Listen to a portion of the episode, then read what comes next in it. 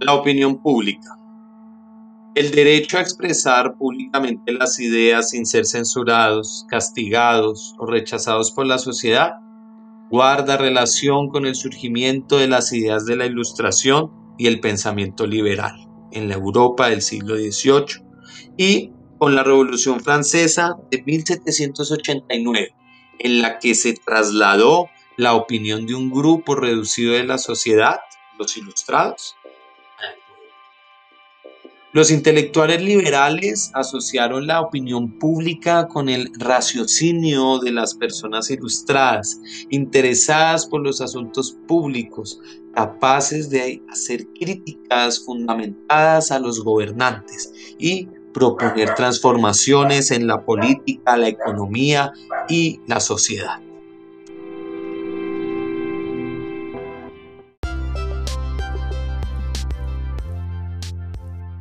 Una sociedad libre precisa una esfera de opinión pública, autónoma con respecto al Estado, dispuesta a deliberar sobre los problemas comunes.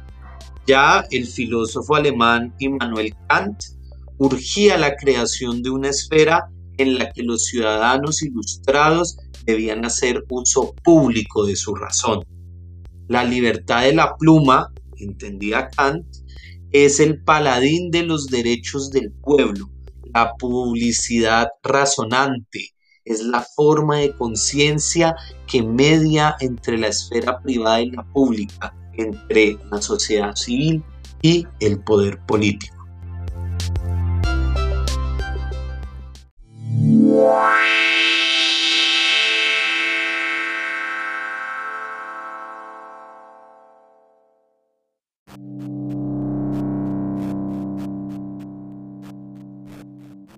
¿Cómo se forma la opinión pública y para qué? La formación de la opinión pública implica la existencia de las libertades de pensamiento, expresión y organización. En la configuración de la opinión pública influyen de manera decisiva la familia, los ambientes educativos y las creencias religiosas, que son los primeros escenarios de formación de la conciencia social y política de las personas.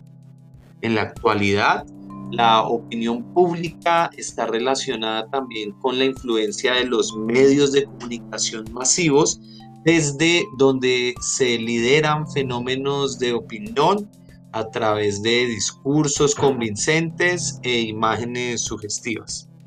Los temas de opinión surgen de los actores políticos, los grupos económicos y de la sociedad misma.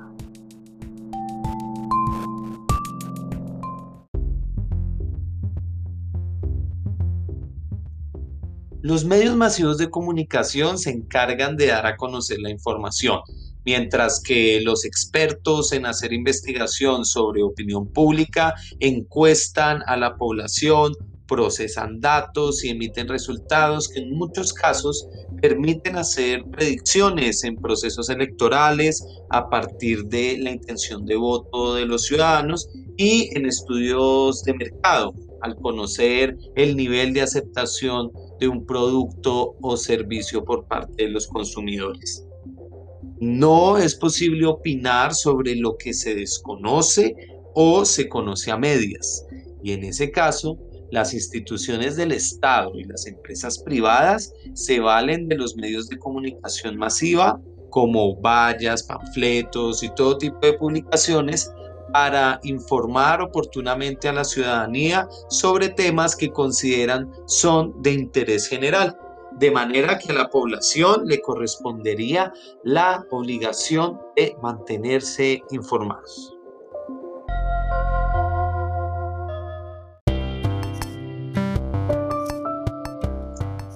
Casos como la salida de circulación de un medicamento por tener efectos nocivos para los pacientes o de un alimento por hallarse contaminado.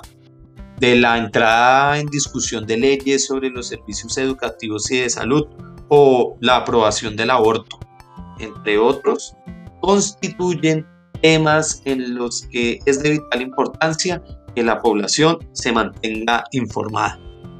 De manera que Todos los ciudadanos deben saber que en una sociedad democrática su opinión cuenta, que gracias a ella se eligen gobiernos y se enriquecen empresas y que donde no hay democracia ni libertad para manifestar lo que se piensa, la opinión la hace posible cuando el pueblo se une para reclamar.